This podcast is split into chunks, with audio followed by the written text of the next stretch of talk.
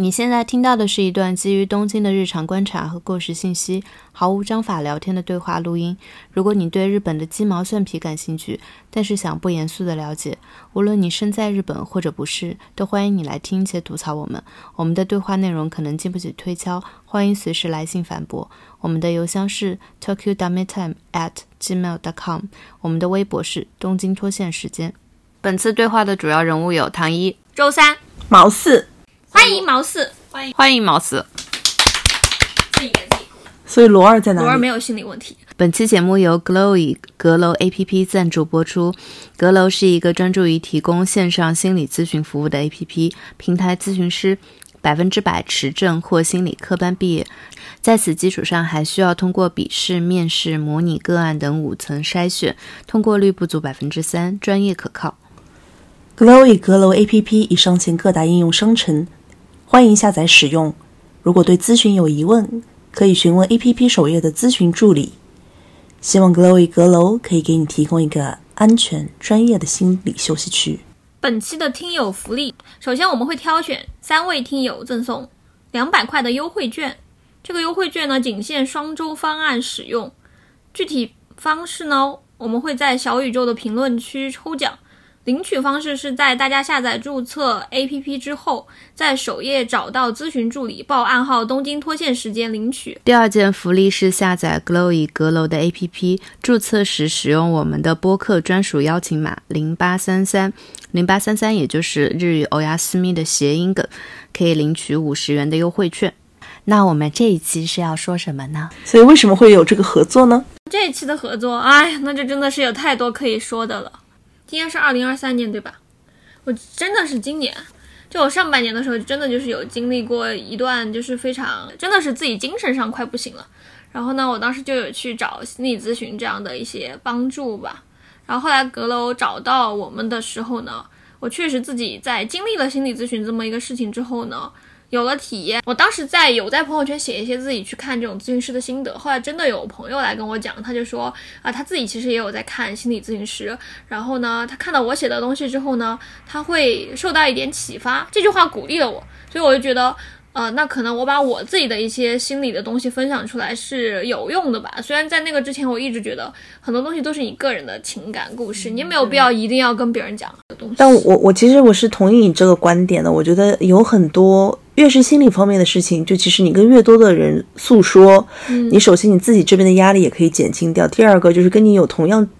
困扰的人，他们其实听了你的故事，或者说呃听了他人的故事，我觉得他们也会好受一点。即使不是好受一点，他们也可以找到一些其他的呃没有想过的路去走。我觉得其实从各方面来说，都是一个比较对世界比较友好的一个事情吧。所以你是从你当时最不好的时候你开始咨询的吗？今年春天的时候我去咨询过，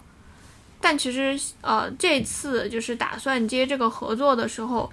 他还真的蛮巧的，就正好就遇上我又又准备去咨询的这样的一个时间。我觉得以以前以前，我觉得他是我认认识过就是最最自洽的人。在过去的这个岁月里面，没有什么问题。嗯，就不管发生什么事情，他都是啊，那也没有办法啊。比如说，我们会觉得说，我们稍微跑一跑，我们可能就赶上这个地铁了。然后他就，然后他就早上睡晚了五分钟，就没有赶上这一班地铁，可能下一班还要再等个两个小时。周三就会啊，那也没有办法，那就只好等了。但他也没有怨言。在我过去的上学，然后我也工作过一段时间，但那个工作我就不走心啊，所以不走心的那些岁月里面，所有的东西你就感觉我就跟做作业一样，所以你要面对的就只是你要把做作业的那个期望给完成就好了。各位听众，呃，虽然周三这样说，但是大家不要觉得做作业是件很敷衍的事情。周三他起码也是一个上上了东大的人，大家请那个大家如果要做作业的话，还是要好好的做作业，好好的备课，好好的做题，也不代表本博客的观点，不代表跟我有关的任何观点，纯纯纯属他个人见解。我就是描描述我在这么几年之前的生活，我觉得我就是没有心，但是我就是很努力的去完成。那个春天的时候跟我说，他觉得自己以前没有心，我我一边听一边想。终于知道了，大家就对周三有个比较立体的认知。但我以前从来没有遇到过那种场景，然后我今年就是遇到的这个问题，就是我自己好像负责也没有用了，我解决不了问题。就是具体是什么问题呢？就是爱上了一个不该爱的人。就可以说人生的三大块目的崩溃。我一开始其实是工作的东西，然后工作的东西长话短说，就是呢，我的工作上有一部分我很不擅长的东西，一开始一直都是我的另外一个同事做的，然后突然就有一天，真的是突然就有一天，我可能早上七点钟醒来，然后就收到一条消息，就说这个同事呢，他现在因为生病，他要去休假了。但我那个时候听到这个事儿之后，我脑海当中的第一想法就是，我非常恐惧他要交给我的这些东西。我想的不是说这个东西我能不能做完，我想的直接就是这个项目可能会被我搞砸。然后你知道我们又是小公司嘛，然后我就觉得，呃，我本来跟他一起做这样的一个项目，我怎么都得把这个事情给做好。那现在因为我的原因，我把这个事情给搞砸了，然后我可能有点对不起他，然后他又生病，那难道不就是更对不起吗？所以在看到那个消息之后，脑海当中就一直盘旋着那种想法，就是这个项目被我搞砸了怎么办？如果那个时候人还没有别的事情呢，可能这件事就这么过去了。但是呢，当时还有别的事情重叠在一起。呃，先是唐一的事情，然后他，正好那两天他给我打电话，然后呢，他说他要跳楼，然后那天晚上我为了防止他跳楼，所以我们俩就打了一晚上的电话。但最后他最终他确实没有跳楼，我还挺庆幸的，我救回了一个即将跳楼的人，但是我快跳楼了。我妈，我没有真的要跳楼。然后这个事儿吧，我就是我也不知道跟跟谁讲，就是也没什么好讲的，因为他他就是连怎么解决他你都不知道，你难道再找到第二个人说啊有个人要跳楼了，我解决他了吗？就好像没有任何的东西。然后这个事儿就跟我那工作的事情就是前后两三天同时发生的这件事情前。后一天，嗯，那个时候就觉得我的人生快要垮了，然后人生快要垮了之后呢，又来了第三件事情，我的悲伤的情感上出的问题，其实是这个样子的。我大概在去年的时候，然后呢，呃，呵呵，也是因为算命，算命的跟我说什么呢？他说，呃，你如果想要变富的话，你需要结婚，然后我记得当时那个人他就说，就是你你结了婚之后就会大富大贵。所以我就问他，我说：“你好，就是我身边都是 gay，我怎么结婚？”然后他说：“你应该认识新人。”我说：“可是我身边都是 gay，我认识的新人也是 gay。”他说：“那你应该扩大你的社交圈。”然后我不是从来都不用那种社交软件什么的嘛，然后就因为他这么一讲，我就开始动脑子，我就想，我的生活当中除了现实的 gay 圈之外，我还有就是通过网上的途径去认识新人。所以从那个时候呢，我就说，那我就给自己一个期限，我去试试这样的一个所谓的社交软件。所以我真的去试了。然后在那个社交软件上呢，我就有遇到一个人，但那个人的话，并不是说哦，早上就要跟他结婚了。这个人呢，他就跟我很聊得来。我曾经跟人做过一个比喻，我觉得每个人都是有阴影的。然后呢，一个人呢，他是有一个阳光能够照得见你的部分和你的阴影构成的。大部分时候呢，我们只能用我们阳光照得见的那一面跟其他人对话，而你的阴影呢，你是只能跟你自己去沟通的。但这个人他给我聊天的这样的一个感觉呢，我们俩沟通的那个感觉，就感觉就他能够站在我的阴影里跟我对话。所以你听我的叙述呢，应该就能 get 到这个人对我来讲肯定是很特别的，然后呢，他也是很难得的这样的一个人。但这样的一个人呢，嗯，他说他不喜欢我，那我也 OK，因为我不是见到所有的男的我都一定要扑上去，不是吗？所以我就觉得，那我可以就是以朋友的方式跟你相处，但你又因为你对我很特别，我对朋友来讲本来就是我如果一个朋友我觉得他很特别，我就愿意为他赴汤蹈火，我就是这种性格，所以就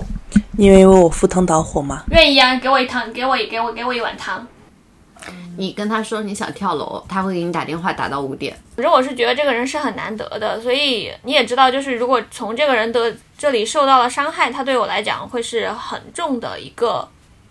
一把刀，会是这样的。那正好就是在这个工作快要崩溃、朋友快要崩溃、我也快要崩溃的时间段呢，然后这个人他就让我觉得，这个人他好像并没有就是像我同等的对待朋友那样对待我，感觉他在利用我，可能不太愿意正视我，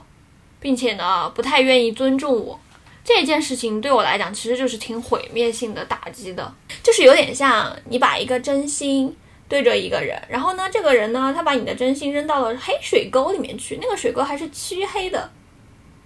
你当然就会很，当然你就是，我就觉得这就是已经成了压垮我的三根稻草，砰一下上来，我这个人其实就已经有一点。我先给听众朋友们做一个简单的翻译，除了他工作上的这些事儿，然后除了就他的朋友情绪上不太稳定，影响到他以外，这个男的的这个事情呢，就是非常的中间有很多吊诡的细节。但是我作为一个就是把这个故事删减的面目全非的一个第五人称叙述版。看下来，可能是他遇到一个很难得的一个男生，然后他最开始觉得跟这个人好像有共同的语言，但是到了某一个阶段，就发现这个这个男生他的一个行为非常的奇怪，在这个男生需要帮助的时候，他就马上去找周三帮助；如果他不需要帮助的时候，周三去，比如说要呃跟他说什么话，他就用一种非常。让人很悲伤的一种回复，然后这个男生就会觉得我我要跟你稍微离远一点关系，我不要我要跟你撇清一点，所以，呃，就是我们在周三旁边听到这些故事的时候，也会觉得有些时候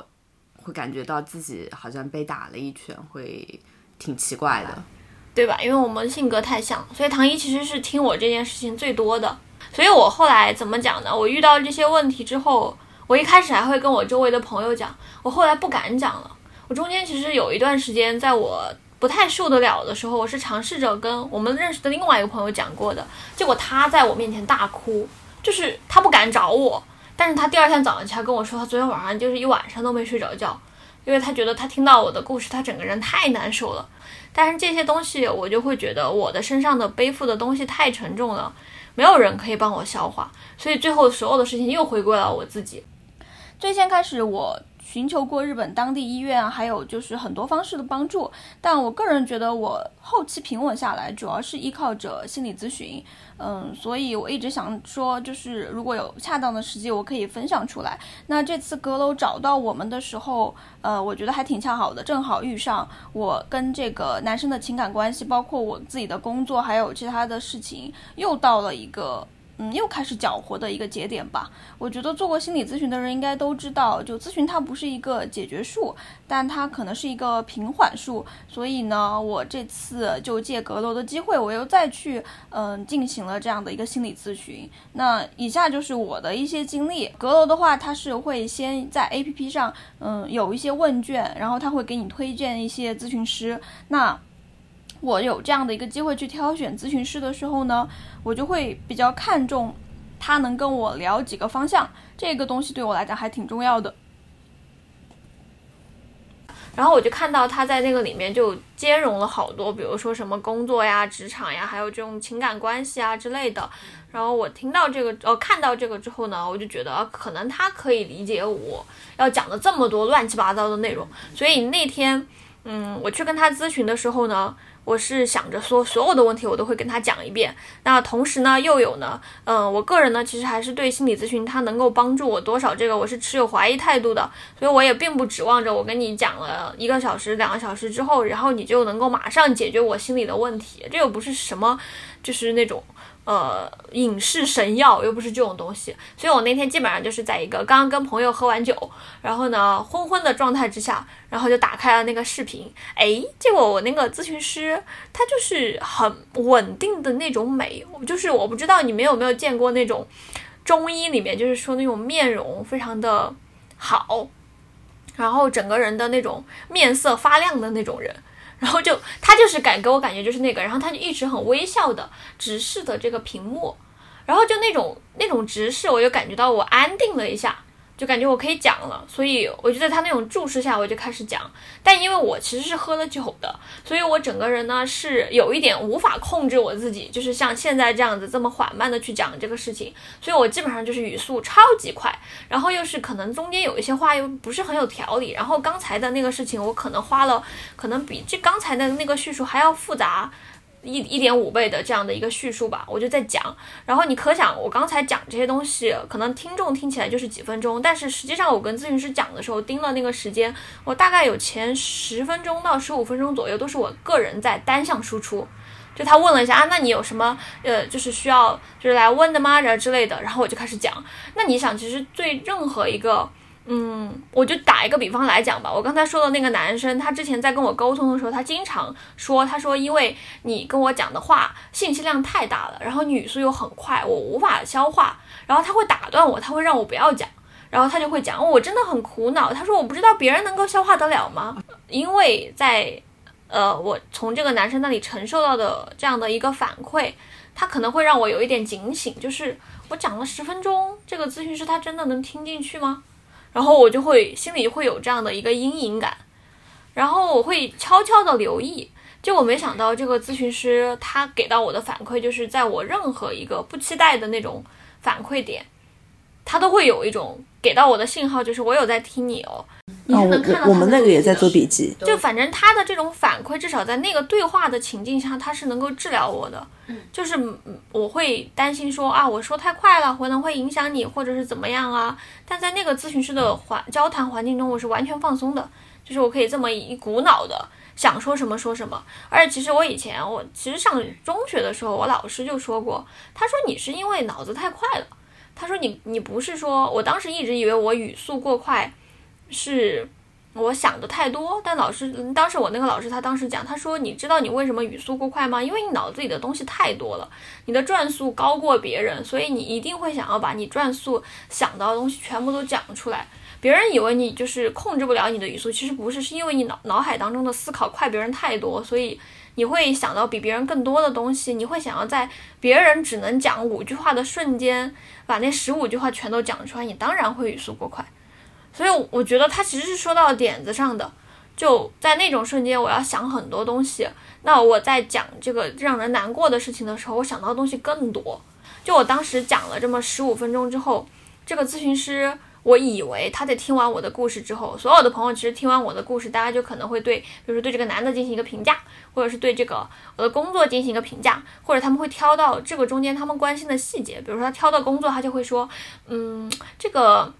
你这个同事是不是有点过分呀？是不是应该你应该去跟你的同事讲，把你的压力给同事？然后我就会觉得偏了，这不是我想要的。我讲这件事情，我不是想要去施加给这个同事压力，甚至可能我对这个同事根本就没有这样的一些想法，但他非要让我去解释，我就很累，我就会有这样的一些这样的一些反馈。但是那个咨询师他当时听完之后，他没有对我的故事立即做出任何的评价。他甚至没有追着我问每一个故事的这样的一个继续下去，哎，这个细节你怎么样？没有，他对我说了一句话，他说，他说，他说我，他说我首先要告诉你，你真的非常的适合咨询。我说为什么？我当时哈，我说这个咨询是我适合交钱吗？他说为什么呢？他说因为啊，他说你啊，他说你你讲的所有的东西，呃，你想要问我的东西，我想要问你的东西，全都在你讲的东西里面了。他说你是一个，你他用到了一个概念叫做觉察。他说你觉察能力非常的高，他说你会在任何问题出现的时候，你自己会去做非常强的这样的一个反省，然后你会把你反省到的东西，还有自己觉察的东西全部都反馈给我。他说我能够迅速的通过你讲到的所有东西，就是描摹出一张脉络，然后我可以根据你这个脉络给出就是你想要的这样的一个内容。他说这一点，他说我作为一个，我必须得告诉你，作为一个跟这个咨询师一起工作的工作伙伴来讲，你他说你是非常理想的一类。然后他当时讲完这句话，我就愣了一下，然后我当时就在想，其实我并不期待他给到我这么一个回馈，但是他确他让我确认了我身上的一点东西，就是我的那个行为的模式，我的行为的模式确实是我是非常喜欢自我反省的。然后我我我其实也是到今年，直到今年吧。我才得到有唯一的一个朋友，他跟我讲，他就说，当时所有人听了我的故事都说啊，这个男的他不会就是你有，你们俩不会就是有点，他不会有点过分吗？都是他他们会提到这样的问题，但是 L K 只跟我讲了一句话，他说我觉得是很好的故事啊，他说你是那么，他说我一直很，他说你至于前路什么的，我从来都不担心你，我说为什么？然后他说你是一个。自省的人，他说像我们这样子喜欢自省的人呢，一直都知道自己应该往哪条路走。他是这样子讲的。然后从他那个话上，我才第一次知道，原来我曾经自己做的这种思考是自省，就是这样子讲的。但那个时候只是我们去分享一件事情得到的回馈。然后这个咨询师他二次让我意识到了，原来我是这种自省是一个怎么讲呢？是一个可行的特质，因为他一直在帮助我去分析和思考。我自己遇到的东西，然后我在那个瞬间 get 到的点就是这个自省，它这个点我并不需要丢掉它。我曾经以前是把这个东西跟共情、还有敏感、还有感受这些东西完全搅在一起的。但是咨询师他给我提到这一点的时候，我就觉得，哦，那我可能可以保留它。然后这个咨询师他在讲完这个之后，他又讲，他就说，他说你在这么多的叙述当中，你的叙述很棒，但是你的叙述当中唯独缺了一个东西。他说什么东西呢？就是呃，你缺了一块东西，叫做你的感受。然后他说，你讲了很多，你怎么去解决这样的一些东西，但是你不怎么描述你的感受。然后我又准备说什么的时候，他又说，但是其实你并不是没有描述你的感受。他说我在你的话语当中，比如说你讲到啊，这个这个男生他他来求你帮助的时候，其实那一个瞬间你是不太开心的，你是是有这样的一个叙述的。但是这个不开心这句话你只讲了半句。剩下那后面那三四嗯三四十句，你就完全就是在讲我怎么去处理这个不开心。比如说我可能会这样子做法，然后我去保全我自己啊，他就会这么的，他就说你就会有这样的一个表述。他说，所以其实你是有感受的，但是呢，在你的这样的一个叙述当中，我观察到的就是你会大多数时候你的模式呢会用这种呃认知。就是你的你的感受和认知这两个东西，或者说你就是怎么讲，就是你去解决这件事情的这个东西，你会大多数时候想要用你的这种理性的这个部分去解决你的感受的这个部分。最开始在听你说的时候，我以为我们是类似的，突然发现好像是另外一个对照，就是我会想很多，在这个事件发生的时候，不是什么逻辑上事件是怎么发展，我会很担心这个人他的感受是不好的。然后这件事情是我的错，这个人的感受是不好的，这件事情可能是我的错，我会很想把所有人的感受都照顾到，然后所以就搞得自己非常的痛。对我，我意识得到我们俩是完全不同的。我觉得我跟毛四的那个 type 很相近，而且其实我就发现我的身边的朋友，我会跟他有大部分交流的朋友，百分之八十大家其实都是那种在跟你探讨一个问题的时候，大家会注重理性的一面。我其实到现在哦，包括因为这次咨询过后，到现在也有经过一段时间了。我最近也有意识到，就大家其实不都不怎么去谈论，不怎么谈论感受，或者我说，或者说我以前我会觉得谈论感受这个事情很危险，就我不太会真的去只是找到一个人说啊我不开心，我一定会在后面跟我说，嗯嗯那个事儿挺让我不开心的，但是就是我我就是也做了这件事儿这样的一个方法，好像我不把那个话给讲出来，我就。我就不能把这个话讲一样。我的咨询师他也有问我，他就是说，那你的感受是什么呢？你当时是什么感受？然后我也仔细想了一想，我感觉我当时就没有什么感受。但感受是要训练的。我在去年我就会训练我，比如说我会有意识的去区分高兴跟开心两个词。我会在有一些时刻说我很高兴，比如说，比如说我得到了一些好处的时候，我会说你为我做这个事情我很高兴。但是，比如说我就是普通的吃了一个东西，我会说我很开心。比如说伤心跟悲伤，我就感觉好像以前哎中文就白学了。觉得我在呃特别是青春期的时候，感觉我对就是情绪的这个敏锐度是非常高的。就是嗯，我可以每天日记写很多很多自己的小心思。就是今天可能就感觉呃，不管是在喜欢人或者说没有喜欢人的时候，哪怕朋友之间有一些摩擦，感觉内心都是非常的呃敏感的，就是心酸、痛楚那些情感都非常的鲜明和尖锐。但是我感觉就是到现在的话，我这些尖锐的情绪全部都消失掉了。但其实。嗯，还还是蛮想恢复那种状态的。我大概是前年的夏天左右，我当时就是觉得说，嗯，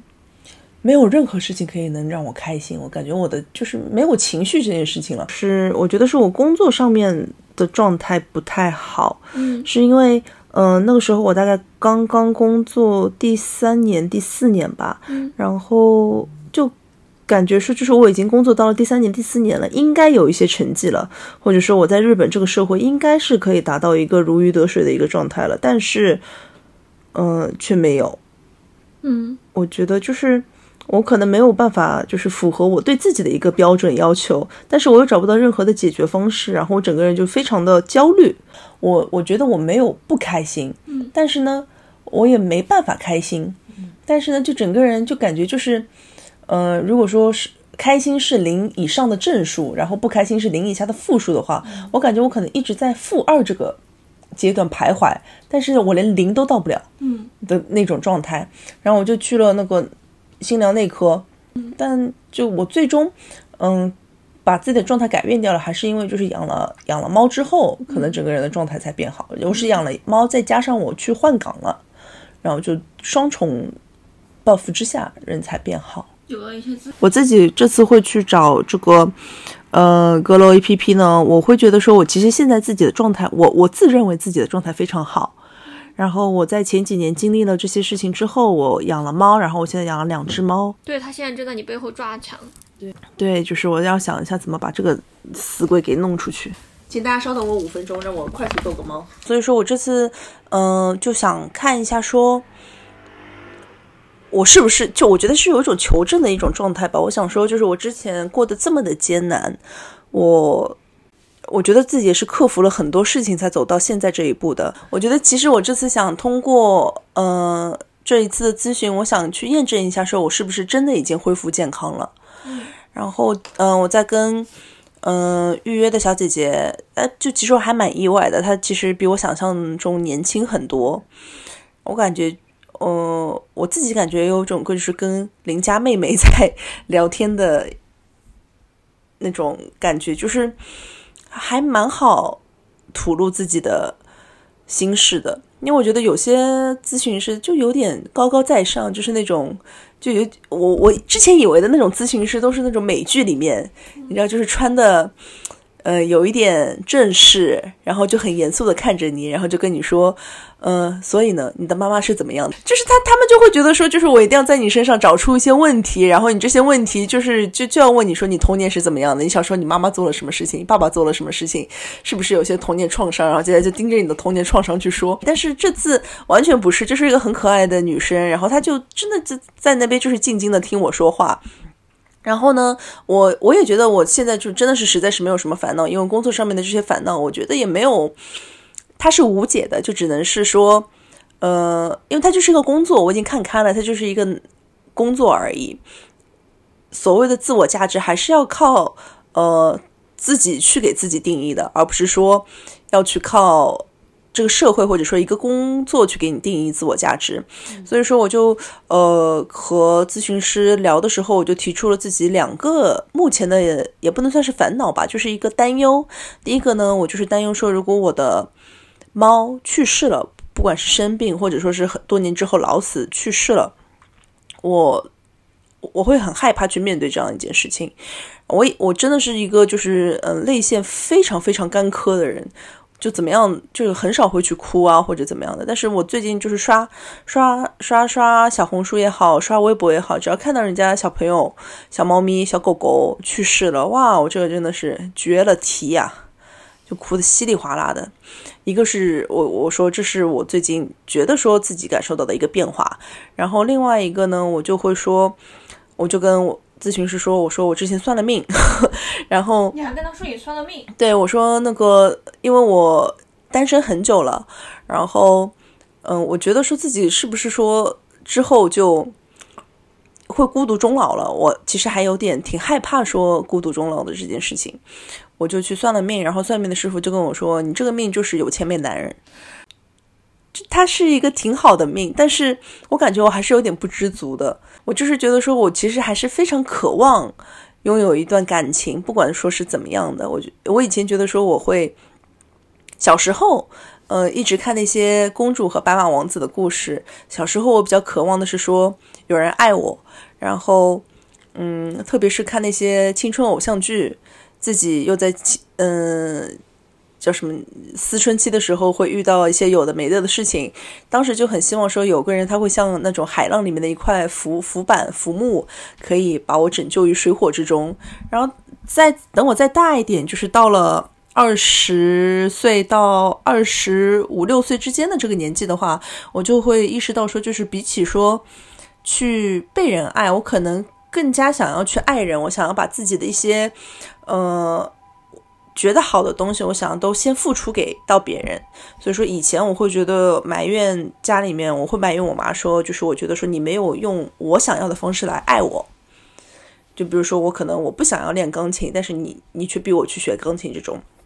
我可能更想要学漫画之类的。但后来我像像像我到了二十岁后期的时候，我所采取的方式就是说我会。嗯，尽可能的把我觉得好的东西全部都给我妈妈。我就比如说，我会带他去吃好吃的饭店啊，我会，嗯，给他去买我觉得，呃，给他配眼镜啊，好一点的眼镜啊之类的。然后，但是等我过了这个阶段，到现在，现在三十多岁了嘛，我会觉得我又其实回到了一个状态，就是说，其实我可能还是想要被爱的。然后，当我把这些想法去跟，嗯，咨询师。聊了之后呢，他就他真的很可爱，就是他那个说话像小鹿一样的，就是就就是小像小动物一样的。他就说，嗯，我我觉得你可能，他真的就这样，就是很对，嗯，有没有可能你就是呃一直想要不不管是说小动物，还是说你害怕自己孤独终老这件事情，你都是想要渴望有一个情感支柱。然后被他这么一讲之后，我感觉说。就有种醍醐灌顶的感觉，就说好像可能的确是这样的。我觉得就是，哪怕有些课题我自己看不到，说我生命中有这个课题，但是其实通过咨询，他还是能告诉我一些，就是我其实潜意识的在就是面临哪些课题，以及我想要嗯怎样去解决它。呃，然后我我跟跟我嗯唐英跟我是同一个咨询师，对吧？你讲的跟我想讲的一些点有很多的重合，就比如说我为什么会选这个咨询师，是因为我也看到他的那个简历上面他是有外国留学的背景。然后呢，呃，我第二个点是因为他是做认认知行为疗法的，我觉得我咨询一年半之后，我现我对心理学有非常多的那种门外汉的好奇心，然后我了解了一些那种门外汉的一些知识，我就很想我之后。继续咨询，我想把所有的流派都体验一遍。然后之前就自己去了解了很多认知行为疗法，并且认知行为疗法在我很忙的时候，它真的有帮到我。什么叫什么叫认知行为疗法？所谓讨论原生家庭呢，就比较像，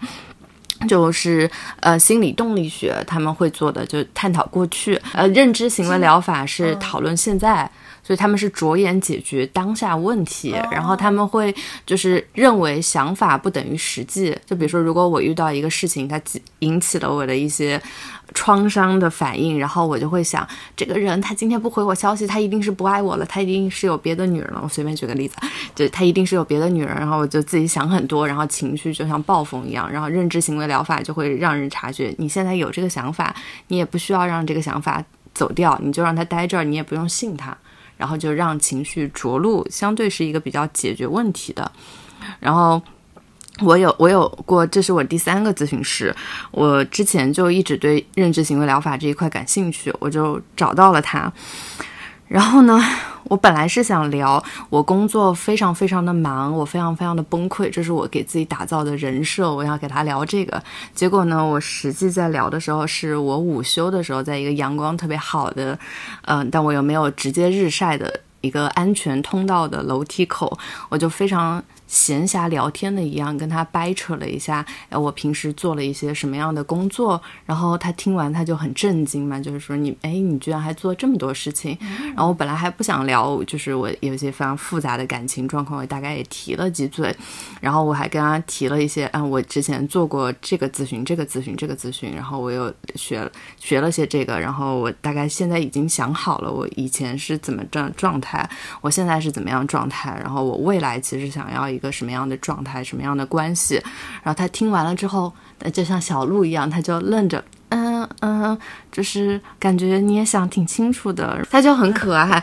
然后，然后我当即我就笑了，因为我说我之前咨询了一年半，从来没有咨询师这么明确的跟我说，我给你提点建议吧。我说你们这个流派的那个工作方法，我真是好喜欢。然后结果呢，他就提建议，就说因为我跟他讲，我之前。就比如说像别的别的一些呃认知行为疗法相关的一些呃自我测验，然后我会选我的人生的一大选择是我是一个体验派，我就很想体验新的东西。然后他就说啊，那我就想到一个点子，呃，你就把你比如说你说你很忙，你每天都有很多很多的事情，都没有办法给自己留出时间来，那你就想想，我今天就体验我一个人生活一天，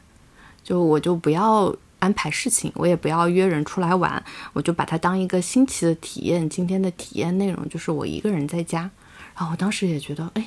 好有道理，就感觉这句话完全在我的逻辑里边。然后又很像一个，就是好像开悟了的我说出来的话，一个未来的我来帮助现在的我的感觉。然后，所以我就觉得运气还挺好的，在很短的时间里面，我就听到了可能会对我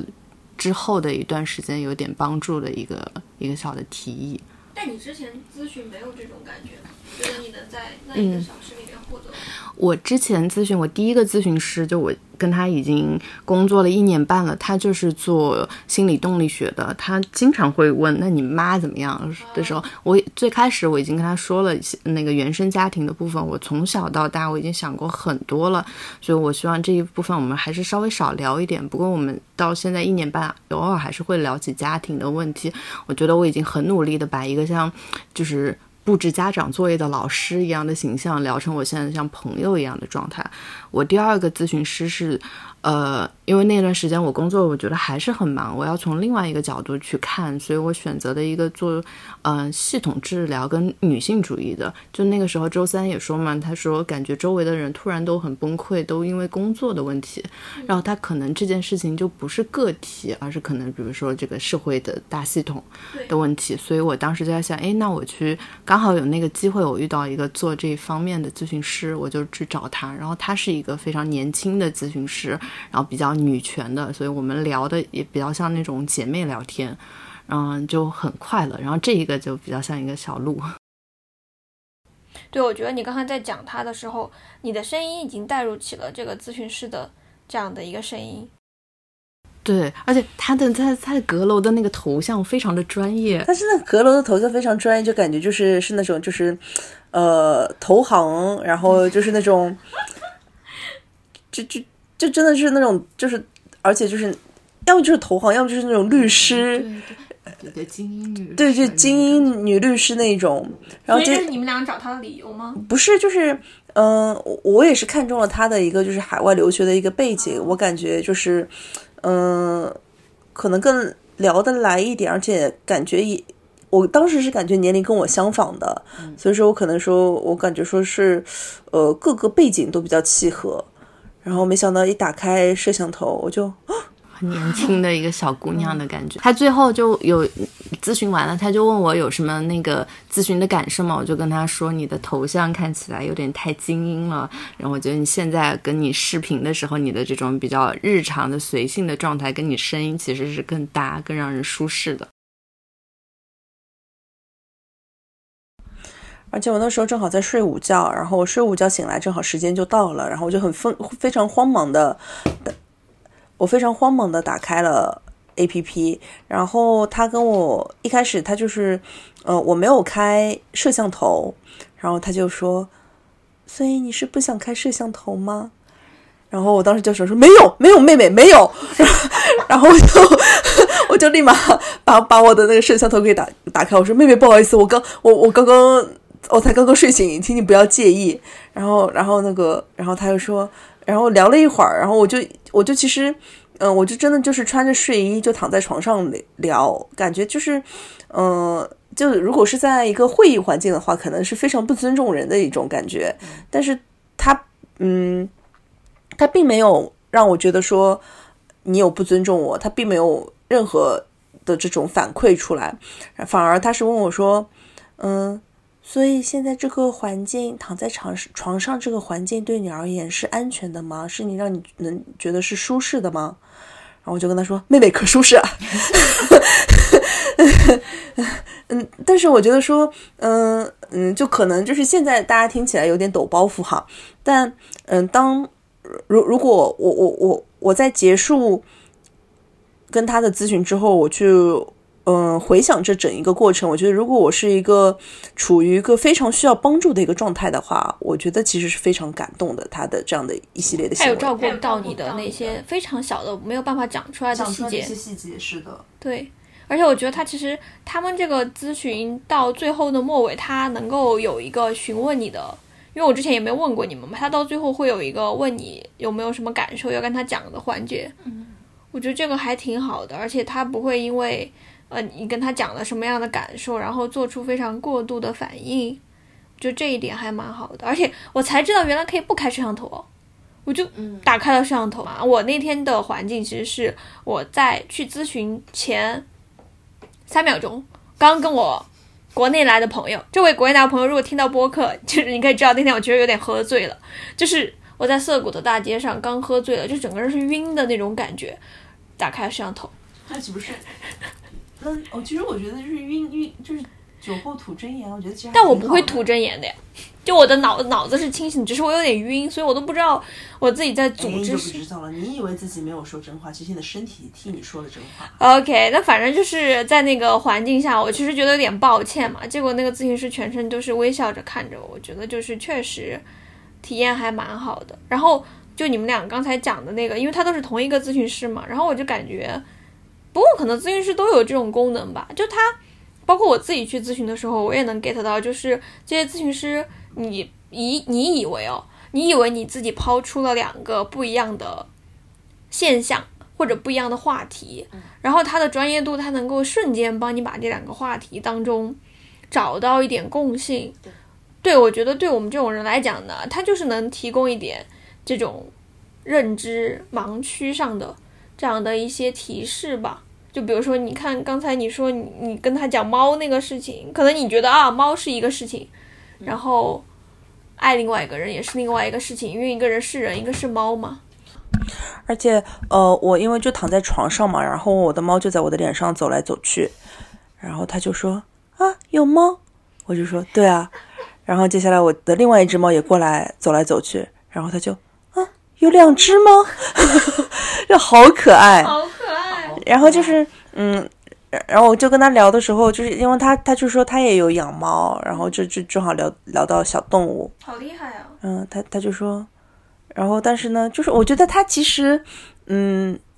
我觉得他其实把那个专专业的一个分寸掌握的很好，因为如果我跟你是朋友的话，他就会说啊，我也养猫，哦，我我会觉得说，呃，他完全可以说啊，我也养猫，的确是的，想到小动物离开是很令人伤心的，嗯，我我我我也没办法去想这件事情怎么样怎么怎么样的，但是他没有，他就是非常很中立的说，嗯。嗯，迎接就是小动物逝去这件事情，的确是会令人觉得很不安和伤心的。我觉得他就是从头到尾都是，嗯，以一种对控制的很好，而且是以一种很低姿态、很有亲和力的一个状态，去用一种很中立、很理性的角度去来判断你的所有的行为和你讲述的故事。嗯，对，就比如说像刚刚他我说他给我提建议，然后因为别的咨询师是不会提建议，因为。提建议其实会有可能让一个咨询就是效果不是那么好的，因为我也以为你要往这个方向去。咨询它是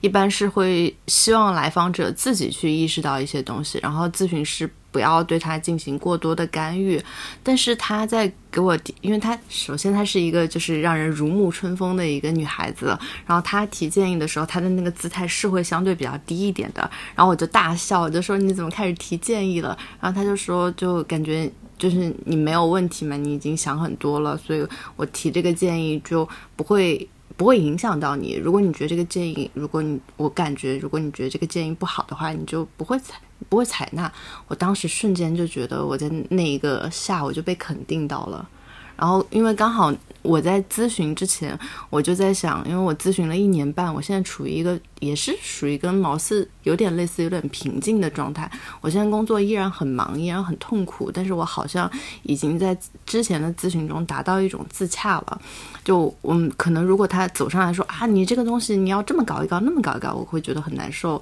或者如果他就是把我当做一个非常就是情绪不稳定的，一定要想办法要怎么安慰我说你啊，你真的好难啊，你这个好可怜啊的那种状态，我也会觉得不舒服。但是我觉得他那个度就拿捏拿捏的很好，既让我感觉到我对自己有那种主动感。对，我觉得他的状态就是他的。呃，整体的一个氛围是觉得说，我我非常能跟你共情，但是他呃嘴里提出来的一些建议呢，又是呃抽离于这一份情绪之外的。嗯，我觉得就其实整体来说是一个非常舒服的一个体验。就其实我们三个都有去过，就是日本看心理的一个经验嘛。你是今年春天，唐一呢？去年春天。然后，那我想问一下，就是你们去了，我们三个都去那个心疗内科看了吗？嗯。就是你们觉得说心疗内科和就是心理咨询的区别，或者说它对你具体的有哪些帮助，或者说它没有帮助？可我要说吗？因为我是吐槽的一面，因为我你先吐。我就是我当时去了之后，我一开始的想法非常的朴实，我觉得我要找本就是现实当中的人来帮助我，所以我当时第一时间，我觉得我快嗯就是心里有点糟糕的时候，我就冲到了医院，然后因为日本它是分那种专门的诊所的嘛，所以我就去了这个心疗内科，它就是专门看心理问题的诊所，而且我是找我的那个朋友，他之前就是。有去过这种心理问题的诊所，他还推荐了，所以我觉得应该非常有保障。结果我当天去了之后，那个医生他让我等了两个小时，等了两个小时之后，我以为他就要开始问我问题了，没有，他让我等了两个小时，等到他们快下班之后走过去跟我说：“来，把你的手伸出来。”就是我们今天要抽血，然后我说嗯抽血，然后他说对呀，他说你要抽血，我们才能检定就是血液当中的问题，然后我才跟那你能给你开药。然后我那个时候第一次知道，原来就是在日本去看这种咨询，他就先给你抽血，他这个开药跟咨询其实是两个事儿。所以我那天走过去，我其实是想清吐的，但是我并没有吐成功，而且还是等了两个小时抽了三管血，把自己的工作给推掉，然后去抽血，抽了之后呢，然后他说你回去等结果。我们下周化验结果会出来，然后我心想，哈，就是我现在整个人其实就是整个人情绪不太高，然后他抽了我三管血，我整个人可能情绪就更不高了。然后这个时候我要回去等结果，其实内心就是有一点，就原来日本都是这样的吗？大概是这样子。所以我那个时候回去回家之后，我就觉得，我我想要找个人讲话。然后国内不是经常都在宣传那个心理咨询之类的嘛，所以我当时就有自己去找一些这样的一些。能够线上咨询的渠道，我我去的时候也是因为我当时就想，嗯，我的想法跟你差不多，我就想找，就是尽快、最快速的，希望可以找一个专业的人士去解决我的问题。然后我就去了那个心疗内科，他就给我开了药啊，他给你开药，他就给我开了药，你还比我待遇好一点。对我我我都没有，他他都不用看我的血是什么样子，他就可以给我给我开药。然后他就说，但是。嗯，反正他给我开药，他说你吃了一个礼拜，那个他说你没有用的话，再过来我再继续给你开。但是我吃了一个礼拜，我也没有什么用。他给我开的是一些就是，呃，能够安眠的那种药，我就吃的我也没觉得我说我的睡量质睡眠质量有变好。首先没有觉得有变好，第二个就是我该焦虑的还是焦虑。嗯嗯，就可能感觉说，就解铃还需系铃人，我觉得这种。我的确有遇到过，说就是生理上面吃的药就的确会是好变变好的，但是我自己吃的药没有太大的感受。嗯，但是呢，我感觉睡眠质量可能有变好一点点。你安眠了呀？对对对，但是就是因为你安眠了之后，你可能整个人的就是，呃，就没有那种生理上的那么那么的不不愉悦。嗯，我可能对那个心疗内科的那个体验比你们。就是稍微感觉要好一点，我是当时也是感觉动弹不得，失去了行为能力，我觉得我肯定有大病，然后我就去了，然后他给我抽血，我就很开心，我还想我终于要有大病了，然后，然后结果抽了血，我屁事都没有，我就是贫血。我记得我就是那天神秘的去了，对，然后反正就是隔了一周，我就等了我，我屁事都没有，就贫血。但是因为我那个时候精神状况很不好嘛，然后他就给我开药，但开他开了一种是就是能让人稍微开心一点的药，还有一种是因为我那段时间情绪就。起起伏伏非常严重，他给我开了一种是让情绪稍微平稳的药。我觉得我可能是一开始因为不了解药，所以我对药有一个非常强的一个排斥感。这个排斥感会把我的那种感官拉大，所以我觉得我在最开始服那个药的时候，因为我上班本来就可能是因为有类似多动症的一些状况，本来就非常难以集中。我吃了那个药之后，可能加上一些心理的、心理的恐惧，我就感觉我上班更加无法集中。我感觉我我。每天都很困，我那段时间就困到在那个厕所的地上，因为我没有办法在工位睡觉，我就可能在在厕所地上就趴着一睡就是半小时，也没有人来叫我，反正就整个人就非常对公司厕所对，啊就你就是太困了。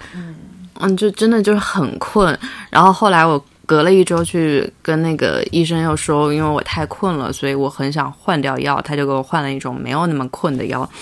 换了之后会稍微好一点，但因为我那个时候真的就是对这个药特别害怕，所以我就很想很想自己自己去戒掉它，然后就我就很怕又有什么要又让我控又有抗药性，所以我就嗯、呃想这个感觉自己稍微好一点的时候，我就会自嗯咎由自取的把药停了，但是我还在录吗？在录在录，再嗯，然后停的时候，中间有段停的时候，就突然就非常的不好，所以我现在我后来就有再去，虽然我现在已经没有吃药的，但我后来有去了解一些药，就会发现那个呃现代医学还是有进步的，就是它没有那么强的，没有没有那么强的副作用来了，一个 offer，等一下让我看一眼。它没有那么强的副作用。英国的伯明翰大学，哦，哇哦，伯明翰？我不知道呀。反正是个地方。嗯。啊就感觉现代医学还是有点用的。就比如说，如果你不是一个呃有非常严重的抑郁症的这样的状况，你很难假装，因为他查血会查出来。哦，然后一上来就查你血。对，然后如果是你的呃。如果你吃药的话，它的副作用也没有你想的那么高，所以如果我现在我之前身边有那个就是真的很严重的人，然后他就问我有有什么想说的，我就说那如果医生给你开药，你可以了解一下这个药是什么，然后不用不用那么害怕，我就把我的故事讲了讲。然后我觉得可能也跟日本的这个状况有关系，因为日本有我个人感觉可能是有很多社畜，他们有有一些郁结，然后他们就会去心脑内科，就多少拿一点药，虽然真的剂量非常非常小，但可能就会像安慰剂一样，让他们稍微会感觉到好好一点，或者就是拿到一个病历单，可以给老板稍微有一点说法一，点。可以请假。嗯，对啊，你说啊，所以就是日本的心疗内科特别多，我当时谷歌一查，新宿这附近有十几家。我我觉得是这样子的，我当时是有一个困境，就是我觉得说我这个状态，我不知道去跟谁诉诉诉说。然后其实我当时在找的说是在日华人的心理咨询师，但是非常难预约，然后也约不上。然后我会觉得说，嗯，就我这次不是就是看到了这个阁楼的 A P P 吗？我觉得它好在哪里？第一个就是它有。就嗯，那些咨询师他们自己也是海外留学过的，起码我觉得说从这点上面让我会觉得说他能够知道说我面临过哪些困难，他能够感同身受，说我我是处于一个怎样的一个困境。然后第二个，我觉得它是一个可以预约面对面聊的，这个也是我就如果我现在想来的话，是我当时非常需要的一个嗯、呃服务吧。你们觉得就是嗯？外界的一些评判，尤其是我们在日本，我觉得我我是二十四岁来来日本的，然后其实我觉得二十四岁到三三十岁其实是一个嗯塑造社会人格比较重要的一个阶段。我觉得我在这个阶段经历了一系列的变化。我一开始是非常强迫自己去呃迎合日本的标准。我强迫自己跟他们一起去参加一些，呃，嗯，我觉得日本它特别大的一个，它会有一个外貌的一个焦虑。我们在找工作的时候，我们都要穿 recruit suits 嘛，就是 recruit suits 是什么？就是应届生毕业西装。嗯，我觉得当时因为我我我身材比较胖嘛，然后我很难买到适合自己的西装，然后有些西装它就。非常的，就要么就是，如果真的去买大码的话，它又太大了。然后如果我去一些稍微好一点的成衣店去买的话，又没有我的 size，就非常非常的苦恼。然后也没有好看的颜色可以选，然后它就就全部都是黑色的，然后你头发也也不能染染染的多夸张嘛。嗯我觉得就从那个时候开始，就一直在顺应日本的一个社会标准。嗯然后我曾经听我的朋友说，他在外企，虽然在外企，但是同事全部都是日本人嘛。然后她是一个非常漂亮的、非常漂亮的女生。然后他们在公司聚会的时候呢，她点了一个炸鸡，然后她的男同事就非常惊讶说：“啊，你居然吃炸鸡啊！”然后我听完那个故事之后呢，我不知道，就他其实很常见嘛，也其实也没有多严重。但是我听完他说了那件事情之后，我整个人就觉醒了。我觉得说，连她这么漂亮，她跟我同一个学校的嘛，她这么，然后她还拿到了论文，就是最佳论文奖。然后她又，她每她到现在都是每天不断的在学英语，然后在考，就是没有任何的工作要求，但她还是在努力的考托福。我觉得这么优秀，又又他妈又漂亮，人又高又瘦，白富美，就她这么漂亮的，那么优秀的，那么完美的一个女生，都会这样被。这么无聊的社会所要求，我我就是听了他说了那件事情之后，我瞬间就觉醒了。我就觉得说我就是，嗯，就 fuck you，就当时我就觉得说，就是嗯，这个社会你再怎么样我不管了。我就觉得说太操蛋了，不行。我当时还被要求过的一些事情是什么？就是说，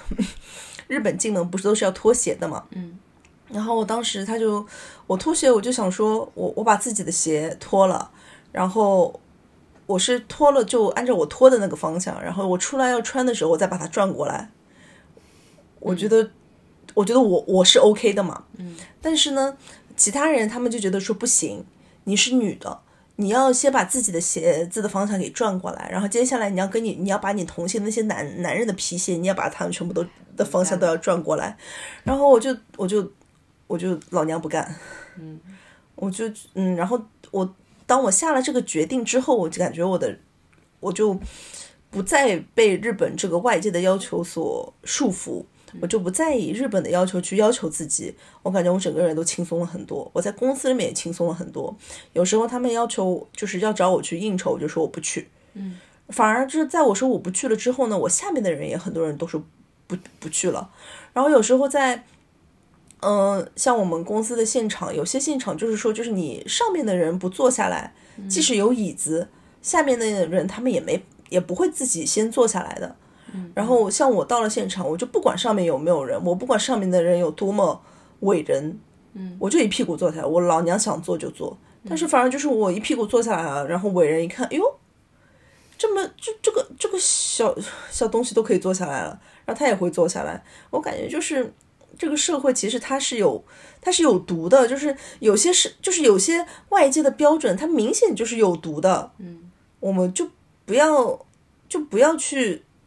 用这个有毒的标准去束缚自己。对，我觉得我二十可能在二十七岁啊，那个时候我还在纠结，说我我我是应该更我我顺从这个社会标准而活的话，我会不会轻松一点？因为感觉说我没有去。嗯，抗衡这个社会标准的勇气，但是到了三十岁之后，我就会觉得说，我我有了这个勇气，嗯，我现在有力量去抗衡它了，我足以抗衡它，然后我的人生就变得快乐了很多。我工作当中就是接触的环境可能比你稍微的占的比例要少一点，所以这种问题会少一点。但是我可能面临的问题就是那种叫什么呢？就是首先因为我现在是在那种小公司嘛。就其实你会看留在日本的大多数，像我这个行业里的人，可能大家最后外国人、中国人吧，就是这种大学出来，然后进入到公司工作，大家最后进的都是大公司，然后这里就会有一种，我也不知道怎么讲，这可能只是我自己个人的感觉吧。就你自己一开始没有选择跟大家一样的路，所以如果你走的这条路是一个烂路，那就是你栽下去应该是你活该。像你刚才说的，就是这些环境当中的。什么就是别人对你的这样的一些怎么讲评判或者说指责啊之类的，其实我也会遇到，但可能你大公司会更大的放大，因为你们大公司里面人会更多嘛。就我们小公司的话，可能只要能做公司内部的平衡，然后你跟外界的这种受到对方价值的这样的一个过程，过去其实也是有的，但他可能就是这一次就怎么讲，这一次合作结束了之后。那我们下次就可能不跟这样的人合作。他有些时候会仰赖于运气，但这些问题呢，其实也也都是会存在的。但我我个人就是，可能虽然这个问题他我知道我是有这样的一个问题，然后我又没办法避免了，然后呢，我自己又没有选择跟其他大多数人一样的路，那我在遇到问题的时候，我其实其实反而会比一般的人，我会觉得我会更加的灰心，就是会觉得，呃，我好像就是没有办法，就是也没有办法像自己想的那样，你自己很强大的去呃平衡掉所有的问题。但我我觉得这个是我个人的问题，因为我觉得我二十岁的时候就是这么离经叛道的人。让我到三十岁，我还是一个离经叛道的人，然后本人的灰心就会再累加一个层级，就是这个样子。你都已经三十岁了，怎么还是处理不好这些事情呢？跟你会比较像诶，就是如果按那种社会毒打度来看的话，我应该是最低的，因为我现在就是在一个很小的公司，然后做的基本上是不怎么跟外界特别交流的。就如果要开会，要处理的也是一些。比你们处理的事情要简单很多的，就是我画这个图，图有什么问题，那我们就就这个图，就这个材料进行讨论。所以我感觉我上班的环境其实，而且我老板人很好，然后所以我感觉我上班的环境其实已经是一个，就烧香拜佛才能出现的一个啊，虽然工资很低，这个是我没有烧香的部分，就是其他属于烧香拜佛。得来的一个很不错的环境了，所以有些时候我也在想，就是会有那种，有时候会有一种有幻觉的那种压力，就会觉得我是不是不行？就如果我到了比如说周三的这样的职位，或者毛四的这样的职位，那我肯定就是人生就会崩溃到一塌糊涂，因为我可能做不了这种事情。然后我也会在以前也会挺自责，为什么我就一直在选一些非常舒对我来说相对是非常舒适的一些。职位，然后再做，然后是不是我就不如别人？以前会有蛮长的时间会有这样的一个压力在身上。但是我觉得就是跟环境这方面的，就是，嗯，我觉得日本是一个非常适合生活的一个环境。嗯，适合来花钱。对，但是就是你如果要跟，嗯，就我我会觉得哈。日本为什么它适合生活或者说适合观光？是因为你过来，你你所有的顾客都是甲方，然后接下来剩下的所有的日本人其实都是你的乙方，所以说你会非常的舒适。但是当你在这边上班的话，你就变成所有人的乙方，嗯，哪怕你在地铁上和人擦肩而过，就是你彼大家也是彼此一个乙方的一个状态。所以我觉得这个这这可能是他可能一天这种。怎么讲？嗯，气氛这种氛围就是浸润的，就是这种就是浸润灵魂，还浸润的不够明显。然后当他这种氛围，我们现在过来都有六七年了吧，然后一直一直浸润之后，我会觉得他其实是会有一个爆发点的。嗯，就哪怕我们自己过得最快，再再快乐，就是只要是经历一些事情，任何事情都会成为一个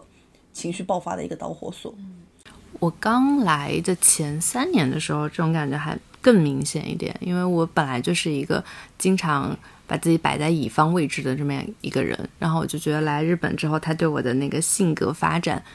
没有起到一个好作用，我就感觉我来日本之后变得更加的、更加的像个乙方了，所以一度就是在做播客之前很长一段时间，我觉得我很真是很讨厌日本这个地方，后来做播客慢慢会好一些。对，但是虽然就是好像就是大家各自有各自的疗愈法，结果还是没有避免的，在前后三年里面，最后大家都走向了我们的这个心理问问题开解中心，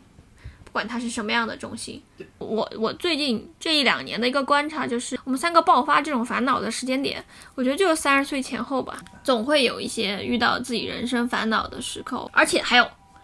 这种时候呢，就是你周围的人，大家都会觉得你不过挺好的嘛。就这个男的，他就，呃，几乎就像锅从天上来的一样的说了很多，他觉得他在你身上看到的你的问题。你这个对我来说，就如果是有一个人这么跟我说话，我就会觉得非常的有压力。那你会怎么看呢？没有压力啊，我觉得他没有说错，他们都在自省，所以我觉得。别人讲出我的问题，真的我并不觉得一个人的局限之处是他什么不堪的地方。所以你刚才问我，如果那个男生他说你这个地方不好，我觉得 OK，他不会伤害到我，因为我会觉得他跟我一样去正视这样的一个问题。但是他伤害我的一点就在于，我我并不需要他回给我同等的真诚啊，他只要不摔他就行了，就是跟你。做好了一个壶，你递到那个人的手上，你精心用了很多的东西递到这个壶，递到这个人的手上，然后这个人他完全不想接，或者是他接的时候他没有走心，他把这个壶摔到了地上，那我觉得这就是另外一个，这是态度问题啊，这是做人根本的问题，这是是一个教养的问题吧？我觉得，如果是。从他以前的故事里面，我觉得就教养的问题来讲，可能这个故事的男主人公他是有这种教养，他也是知道大概至少要这么待人。但是我在这个故事里面，我觉得很，就我会有点觉得好奇的部分，就是他为什么在这个就是故事演变到现在，他最后选择这样的方式，把你很多的。对你来说算真心的东西，就是几乎是直接摔在地上，就是是不是你的你的一些做法有刺激出他的一些什么点来？就是我可以说一下，我是觉得每个人他处理自己的行为，他都是有他自己的局限性的。我觉得做这个咨询，我其实一开始没有期待太多，因为我觉得我自己已经想的已经够多的了。我很想知道，或者是说我也不抱期待别人能够再讲出什么比我自己想的更多的东西。但其实这个，我觉得咨询师的角度，我在过去的咨询里面，还有就是现在的咨询里面，我都感觉到咨询对我来讲神奇的点就在于，咨询师他像是一个站在我的立场之外的，完全一个第三方的人，但他又有能力完全听到我说的东西，这样的话，他就用他的专业能力怎么样呢？他能够给我描摹出一个我的认知盲区，比如说他会在听完我的那么多东西之后。他就说啊，那你在这个过程当中是不是认就是理性比较多，然后感受相对来说要少一点呢？然后这一点其实是我之前根本就没有认知到的，就有点像是我的思维就像是一个链条一样，然后我自己先把它给打好了。但是这个咨询师他过来看了看我搭好的房子，他就在看说，嗯，这其实这个房子里这里有扇窗会比较好，而且其实大家都是会有一扇窗的，可是你没有窗哎，就是这个时候我就会想，哎，那我可能确实是。呃，有了有了这扇窗之后，我可能会比较不一样。我觉得他给到我的这样的一个提示，是一下子让我觉得说能够帮助到我的。所以我每一次去咨询也好，还有包括这次去体验这个咨询也好，他都能给到我一点小的那种提示。但我自己是一个想要去处理问题的人，遇到任何问题我都想要去处理它。这样的一个事情出现了之后呢，我仍然想到的第一时间就是我要去。解决它，所以我可能早就已经感觉到我的内心共情到的部分，早就其实就是已经不太开心了，但我没有任何时候去把这个感感受给放大，所以可能这个东西也影响了。如果如果我也会想，如果我早一点表达我自己的感受，这件事情会不会不一样呢？但是有没有这样的一个假如，我就是一个并不太会去表达自己感受，在任何不开心的感受出现之前，我会先权衡一下，然后尽量的让它不要出现问题。嗯，反正我觉得我跟你都是属于那种在亲密关系里面没有办法撒娇的人。我觉得可能也看对象，就是有些人你会感觉他是可以接触的，然后有些人，嗯，就我觉得你感觉他可以接触，他不愿意接，那也没有办法。我在这次咨询之后，因为刚好跟那个男生就是吵完架。所以我立刻就做了一个决定，做了一个什么决定呢？我要去补齐我的感受的这个部分，因为我在跟咨询师的聊天当中，我发现我根本其实是不太敢去讲出我自己的感受的，包括其实跟这个男生的后期的沟通，其实已经不算是在一个非常安全的环境当中，我已经明显感受到了对方跟我的沟通当中，就是我刚才说的，他就是只想利用我。就是他，他就会只会想说啊，我在这个事情上，我想求你帮忙，所以他会多说两句话。但如果就是他觉得这个部分他要问到的东西他问到了，他就不会再回应我提到的别的东西。比如说我今天呃有一些东西想要问他，然后他可能就会隔很久，然后他才会发一个问号，然后呢。或者是说，呃，比如说我在这个方向上跟他开两句玩笑，然后他也不会接，就是这个，我觉得这个沟通环境其实已经是比较有压迫感的了。但是我为了去实践我在咨询当中对自己的这种新发现，我还是退回去了。就是我当时其实已经因为这种压迫感，在跟他吵架的时候，我就没有讲出我自己的新的感受。当时我们俩的话题结束在他这个人呢，他要来到东京，他想求我帮他找一些人，就是他想搞一个聚餐，想找一些呃在东京当地的人。我的意我知道他的意思呀，就是其实如果我要去做这件事情，非常的容易。以我在就是我我以我在朋友圈子里的那种影响力，我想要介绍谁，难道真的是不能做到的事情吗？以就是对我来讲有用的那些东西，可能对他能够让他觉得这些个人非常有用的这样的一些部分，完全可以做到，能够满足他的要求。所以我一开始跟他吵架的时候，其实我就已经因为这样的一些呃，我感觉到他可能想要利用我的这样的一个东西，我就。我我我就我就是跟他讲说，我就问了他一个问题，我说你为什么一定要邀请我去这样的一个局呢？我当时就这么问他的，然后这个人他给我的回答是，那你就别来了。他当时这么讲的，但我我当时是跟他吵架了嘛，所以我其实想说的话是呢，我当然很开心能够跟他一起吃饭，而且我很久没有见到他了，但是呢，我其实另一个部分是我不愿意，不管他不管我有多开心跟他一起吃饭。我不愿意以这样的一种，嗯，别人他根本不能正视我真心的形式，然后我还带上我认识的人，然后我认我认识的人可能会因为他们很信任我，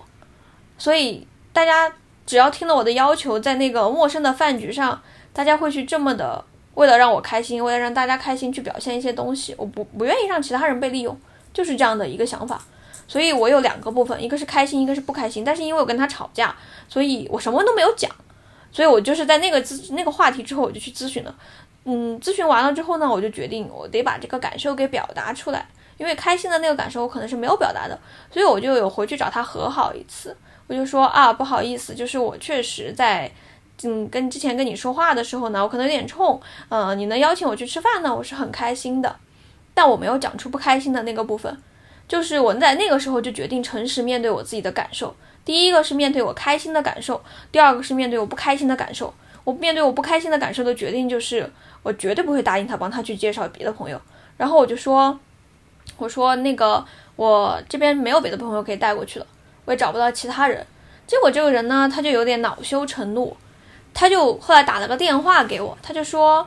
嗯，你没有找到别人了吗？我说我找不到了。他说：“你怎么可能找不到呢？你可以再想想。”我说：“我想不到了，没有其他人。”然后他就说：“他说那个，他说你知道吧？他说你知道那天那个饭局，我要就是我要给大家做饭招待，挺累的。”我说：“我知道呀。”然后他说：“那那个饭局上那么多人，你肯定得想想呗。”我说：“为什么只是我想想呢？饭局上一共应该有五到六个人吧？为什么不是大家一起去找呢？”然后这个人就说。呃，你看吧，我刚来，然后他说，你看我另外一个朋友也是刚来，然后还有另外两个要参与这个饭局的人，他们也是刚到东京，嗯，然后呢，在东京呢，可能也不是混的那么的熟，讲了一些事情，然后我听完之后我说，哦，所以呢，然后他说，所以你就想想呗，我说我想不到了呀，我说要符合你的要求，他说你可以找一个像谁谁谁那样的人，我说可是这个人他现在不在日本，我说我能想到的像他一样的人，现在大家都不在日本，就是找不到了。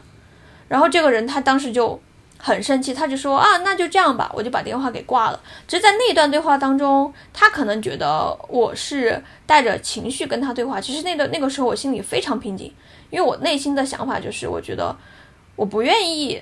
因为这样的一个基础，然后去介绍我的朋友给你，那是我下定的决心。所以不管你在那个过程当中，呃。你怎么去描述这个情景对你来讲有多需要？如果你不是说了，呃，我我要我想要听的那个问题的话，我是绝对不会答应的。就是这样子的，就是我下的决心。当然，我也知道我这么做了之后会粉碎这段关系，因为他会非常的不不愿意啊，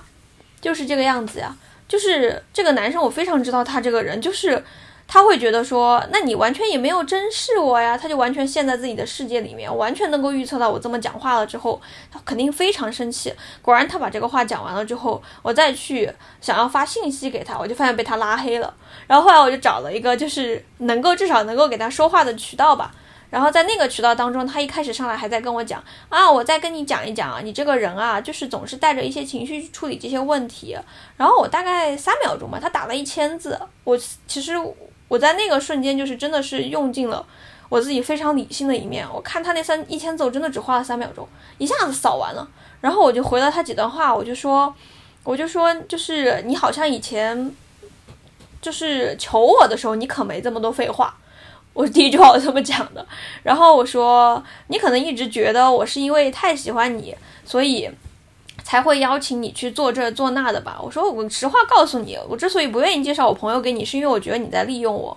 然后我说。我说我就是感觉到，就是你就是现在对我就是觉得说我有有我有利可图的时候呢，你就想要来找我；当你觉得没有利益的时候呢，你就想要来处理我。我说就是你这么利用这么会利用我的这样的一个人，我为什么要顺从你的利用呢？然后我就跟他讲了一件事情，就其实也就是在我大概跟他吵架前两三天发生的事情，就是我我决定去面对我自己的不开心的时候，我就有跟他说。我就我就发发觉到了，其实我很不愿意去面对对方利用我这件事情，但是我准备试一下，看他是不是真的想利用我。所以那天在心理咨询之前，我跟我朋友去吃了一个饭，然后那个饭真的很好吃。然后我吃完饭之后出来之后，我给两个人同时发了信息，我给唐一发了信息，然后我也给这个男生发了信息，我说发的是同样的一模一样的一句话，我甚至都是转发。当然我是先发给唐一的，我说我吃到了一个很好吃的居酒屋，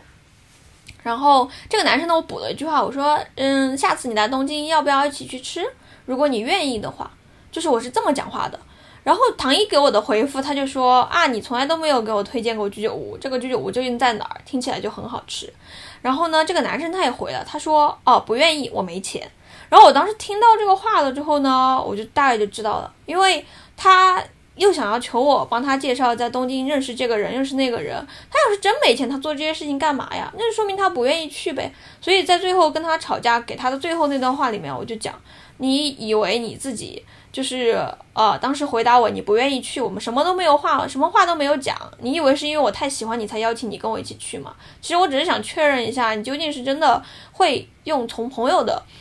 角度去思考我跟你的问话。还是说你就是想要居高临下的去利用我，我就这么讲的。这个男生就是之前你们去他爸妈家吃饭的那个男生，对吧？然后还是你让我就是帮他把东西带回国，我还吭哧吭哧帮你从日本背回中国的杭州的那个人，就是他。那怎么可能没钱？就是这样子啊，所以我觉得非常的好笑啊。所以我不管是提醒他也好，还是我自己要去拆穿这个东西也好。我就是要把这个事情给说到台面上啊，所以我就把这件事情给讲出来了。但其实讲完之后呢，我的内心并不是那种颤抖。我觉得可能是因为心理咨询，它就有让我意识到说，我我需要去表达我自己的感受，我需要这样的一个途径去表达我自己。确实，这个咨询它还是有一点改变我的吧。我的咨询师有一个很妙的比喻，他就是在我有一段时间，我就提出来，就就问他就咨询到底有没有用这件事情，让我一下子想不通。他跟我讲了两个比喻，一个就是咨询像是一个空出来的时间跟空间，你可以稍微在一个脱离日常环境的状况下再来看很多东西。然后第二个他说，咨询师其实是来访者的一面镜子。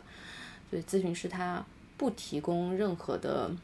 几乎不提供任何的建议，然后也不负责让来访者改变。来访者就是来照镜子，但人在照镜子的时候，就可能自动会捋捋头发、拉拉衣角，然后他就会自然而然的有一些有一点点的变化。我当我后来在每次听你的故事的时候，尤其是你说你就意识到你要表达感受这些事，我就觉得这。虽然是咨询就像一个桥梁，但你想到这些点，就完完全全就是你你的能力，然后就趁着这个桥梁，然后就发挥出来了。这是我觉得作为一个旁观整个事情的人，我非常高兴的一个点，为你高兴的一个点。所以我是得到了一种成长。嗯，是的。而且你你那些话说出来，我觉得是真的需要很很对我来说是真的很需要勇气去说出来的。但你知道，这个男的他知道我在做心理咨询，他一直跟我说，他说心理咨询有有什么用啊？他说你还不就是处理不了你自己的那点情绪？对，之前听到他这个话，我其实没有任何的反应。就我知道怎么讲呢，就是有一些东西，我觉得是我在过去的时候，我确实因为不想去表达我的感受，所以我愿意去忽略。但我之前也在跟我朋友讲，我在这个故事当中，如果换成别人，可能就被这个男的给 PUA 了。嗯，对，就是可能这个男的也是他没有想到会遇到我这么一个人。就是我可能也不像他认遇到过同样的或任何一个人，我敢保证。为什么我没有被 PUA 呢？我的感受他在救我，我的感受他在告诉我这个地方不舒适，你不应该这么做。虽然我的理性说，啊，你可以为了跟这个男的发展一段关系，然后呢，你可以把理性把感受给压下去，然后你理性的处理，你这样去表达。但是我的感受它永远都在那个理性的。要去迈出那一步的时候，他其实是踩了刹车，只是以前我不愿意去承认这一点罢了。然后为什么我会有那样的一些感受呢？之前有人他说我共情能力太强，但我觉得我后来觉得也不是我共情能力太强，可能我确实有敏感感受的一个部分。但还有一点很重要的原因，我现在觉得，我今天思考到今天，我觉得原因是在于我过去的家庭，就我的爸爸妈妈，然后还有我我周围的真真心待我好的朋友。我觉得大家给了我非常好的环境，就是你见过真真诚的爱是什么样子的，你见过在每一个环境下，就是好的东西是什么样子的，你再也不会忘记。你在见到烂的东西的时候，你一眼就会知道那个东西就是烂的。就像这个男生他要邀请我去他家吃饭一样，我就会想，曾经我去他爸妈家吃饭的时候，我跟他爸妈根本就不认识。但他爸爸甚至都会问我啊，你是四川人是吧？我们今天就是虽然根本就不怎么做饭，平常他们会细心的问，就说啊，你们四川是不是吃这个辣椒这样的一个饭比较好？他们会想要挑他们在他们的那个范围之内能够拿出来的最好的符合我的口味的东西，然后去请我吃这顿饭。我觉得不一定这个饭非常的精良，它它也不是什么米其林三星、二星的这种什么社会评价非常高的料理，可是那种心。不是说，就是你去外面用钱换得来的。我觉得那种东西你是能看到的。当一个人他真心想要去用他的真心来对待你的时候，你是完全能够感受得到的。而这种东西可能在从小我爸妈对待我也好，我妈妈他们对待别人也好，然后我周围的阿姨呀什么的这样的一些人，大家对待我也好，还有包括我朋友也好，就包括后来一定要跟唐一去发这个居酒屋的比较也小，我就会觉得，那唐一他当时回我这句话就是。就是他就会，他真的是有在关注我，你能感受到他的关注，那种关注可能就是因为他就是一直在关注你，所以你跟他关系很好，所以他就会知道啊，这个东西很少见哦。那是因为我们俩曾经就是真诚的是用心去对待彼此，所以才会有这样的一个回答。而这个人他的心他不走心，所以我无法用别的东西，任何的巧事的东西去掩掩盖它那个灯的东西就是一个烂货，就是这样子。所以我只是现在愿意回到我感受的原点而已，就是这个样子。但我确实遇到了一个，现在目前为止这个人还是个混蛋，就是这个样子。就是那也没有办法呀，就是也没有办法。但但但我觉得，就是我一直想给，就是周三提一个建议，就是不要害怕付出。嗯，我感觉就是，嗯，我觉得他的防御机制是。有点铜墙铁壁，但不过我觉得，因为这个事情，我会感觉到他已经跟他之前相比，已经冒险，就会冒险了，然后会正视自己的想法了，就比之前的感觉就会像一个人很多。对，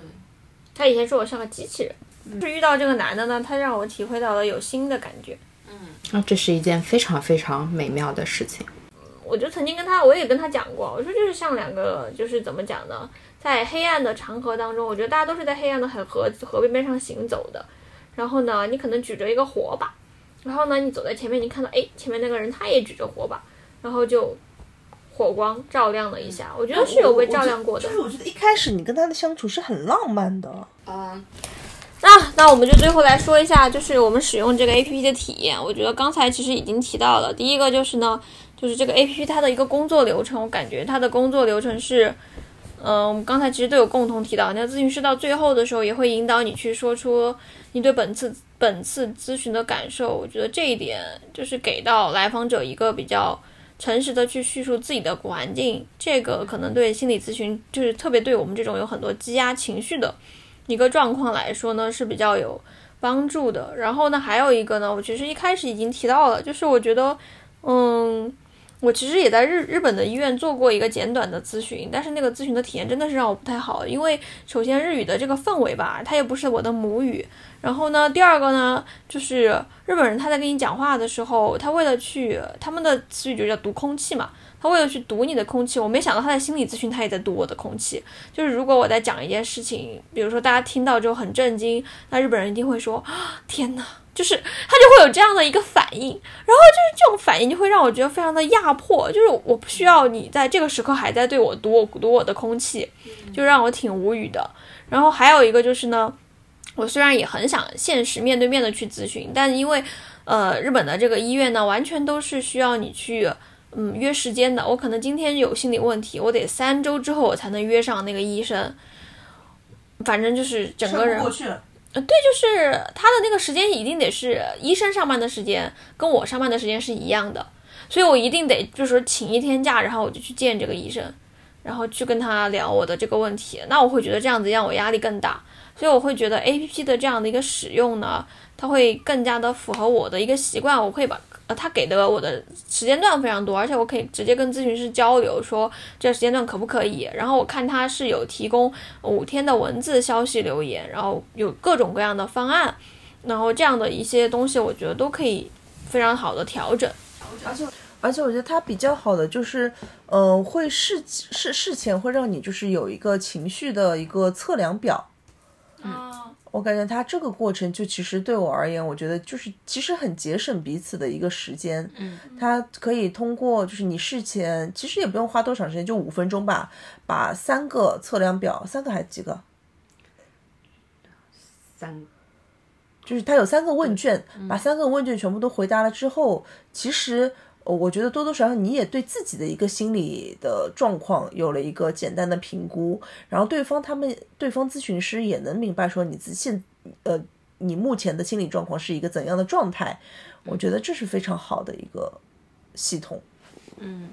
我的体验是，其实我是一个比较怕用小程序跟下载 APP 的人，因为我总觉得小程序跟 APP 所有东西都封装在一起，非常的难，但凡它非常的难用。那我的体验就会极其的糟糕。但是阁楼它的 A P P 我体验下来会感觉就还蛮好用的，它所有的那个能考虑到的点都在 A P P 的功能上有所呈现，比如说从小助手，然后再到呃留言。嗯，我是比较推荐就是，那但我也是遇到了问题之后我才开始去找心理咨询的，所以我觉得如果今天听到我们这期。嗯，有觉得自己也想去试一下的，大家其实可以去用一下。我比较推荐的点呢，其实刚才我已经说了很多了。那就我觉得不一定就是要把它当做一个怎么讲的，把它当做一个灵药，但是它可以给你提供另外一个角度，让你去观看一下自己。对，我觉得这个这个东西可能有些时候可以帮我们分担一部分的压力。对，然后我就觉得说，就大家如果遇到了事情，就千万不要忍。就不管你自己身处怎样的一个状态，一定要比你想象的更加关心关爱自己才可以。因为，嗯，我觉得工作都是可以换的，就是你现在所居住的环境、你所居住的城市、你所居住的国家也是可以换的。然后你身边的恋人也是可以换的。就所有你认为对你有毒的东西，其实都是可以更换的，就只有你自己是换不了的。所以说，一定要，呃，就是不要。就面对焦虑的时候，一定要找人去诉说。你朋友如果说不开的话，也就和陌生人的咨询师去说。我觉得没有什么，没有必要去逼迫自己去承受一些不健康的东西。嗯，我个人感觉哈，我觉得我的三十岁要比我的二十岁快了好多好多。我也这么觉得。我觉得说，就可能就是，嗯，比起说在三十岁，可能是在。接近三十岁的那个阶段，二十八、二十七、二十八，其实到二十九，我就其实已经好很多了。我感觉就是一种，就怎么讲，豁然开朗了那种感觉。但是二十七、二十八真的很痛苦。我感觉就是，嗯，二十二十代的那些辛酸委屈，然后社会对你的一些规训，然后家庭的一些枷锁，然后就怎么讲自身的一些抱负，然后还有一些就怎么讲，呃，爱不得 求不能的一些，呃。故事就全部都会会在那一个时时节点给爆发出来，所以说我觉得就其实也也有可能是荷尔蒙的一个原因，所以我觉得就其实嗯，我觉得如果大家嗯在二十多岁、二十七八岁的时候遇到了一些比较难克服过去的时光的话，我觉得是非常正常的一件事情，就不要觉得这是你自己个人的问题，我觉得可能就是每个人都会经历的事情。然后我的一个感觉是，嗯，咨询其实还是主要是在看自己。比如说不同的咨询流派，你有可能是在从过去看自己，有的可能是从现在看自己，有的可能是从未来看自己，有的是从个体看自己，有的是从就是大的系统下看自己。就是我个人体验下来，就是。需要不停的看自己，不停的找自己。你在所有事情上都问一下自己：我现在的感受是什么样的？然后我现在我在这个事情上，我到底想怎么选？然后慢慢的，你就真的能找到自己了。然后咨询它也像是你看自己的一面镜子。好的，所以我们最后再来推荐一下阁楼 APP。我们将赠送三位听友两百元的优惠券，仅限双周方案使用。具体方式是在小宇宙评论区抽奖，领取方式是下载注册 APP 之后，在首页找到咨询助理，报暗号“东京脱线时间”领取。第二件福利是下载 Glowy 阁楼的 APP，注册时使用我们的播客专属邀请码零八三三，也就是日语的欧亚斯咪，可以享受五十元优惠券。大家加油，努力爱自己。大家晚安。晚安。